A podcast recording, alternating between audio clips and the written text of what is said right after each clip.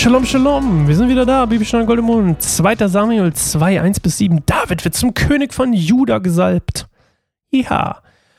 Was bislang war, ist auch so ne, in, sein, in seinem Lied, falls ihr euch erinnert, das Bogenlied. Ähm, das war so ein bisschen so ein, ähm, so ein Rückblick eigentlich auf das, was vergangen war, was zurückliegt. Und jetzt beginnt quasi die Zukunft, wenn man das so blöd sagen will, so metaphorisch. Jetzt beginnt quasi der Zukunft, die Zukunft, weil es ist über 15 Jahre her, ähm, dass David quasi zum König über Israel gesalbt wurde von Samuel. Und ähm, auf diesen Moment quasi hat er jetzt 15 Jahre gewartet. Und äh, gerade in Juda, also da, wo er jetzt König wird, äh, ist ein krasses Machtvakuum entstanden in, letzten, in der letzten Zeit, seit quasi Saul und seine drei Söhne da, ähm, die Söhne von Ahinoam übrigens, äh, gestorben sind.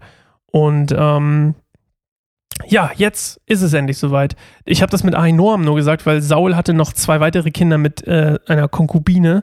Ähm, ich weiß nicht, wie man das in ein deutsches Wort übersetzen kann. Vielleicht könnt ihr mal googeln. Konkubine. Ähm, Rispa hieß die. Und ähm, ja, wir, wir lesen erstmal, was heute passiert, 1 bis 7. Danach fragte David den Herrn nach dem Lied, soll ich eine der Städte Judas zurückgehen, in eine der Städte Judas zurückgehen? Und der Herr antwortete ja. Daraufhin fragte David, wohin soll ich gehen? Und der Herr antwortete nach Hebron.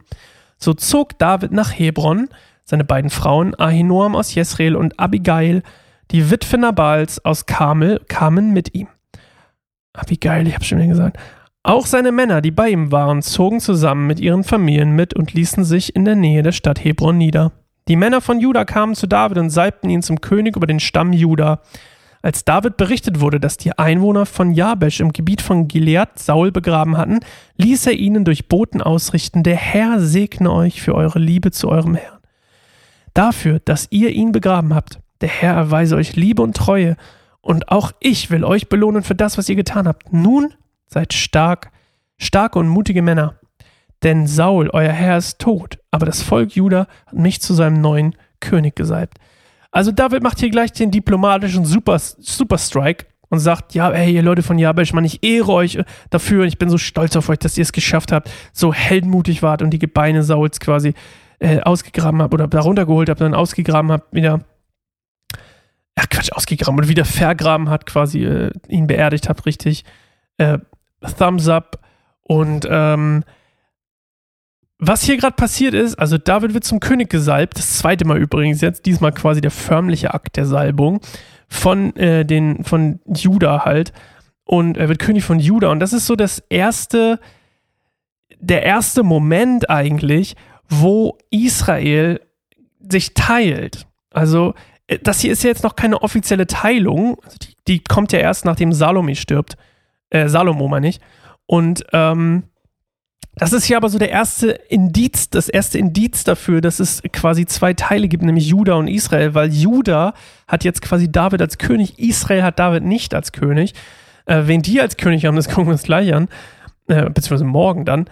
Und ähm, ja, es ist so, äh, es ist so die quasi die Andeutung davon, der Mensch, Israel zerbricht eigentlich in zwei Teile, nämlich in Juda und Israel. Und ähm, ja, übrigens, wer das mal nachlesen will, dass, wie das Reich wirklich zerbricht, ist dann 1. Könige 12 äh, nach Salomos Tod, ähm, wie das dann passiert. Und natürlich bricht hier auch der Bund mit den Philistern für David. Also das ist ja logisch, dass, der jetzt, dass das jetzt ihre, seine Feinde sind. Ähm, ja, aber grundsätzlich ist David jetzt eigentlich schon sein, sein, er ist noch nicht ganz quasi in der, in der Bestimmung, die er hat, nämlich er soll ja König über ganz Israel sein. Er soll aber erst schon mal König über, über Juda, die ne, wie gesagt, auch da, da war ein großes Machtvakuum, weil, das lesen, hören wir uns morgen an, äh, da kein König war. Und wie das Ganze weitergeht, das hören wir uns morgen an. In der neuen Folge Bibelstunde Gold im Mund. Bis dahin, ciao.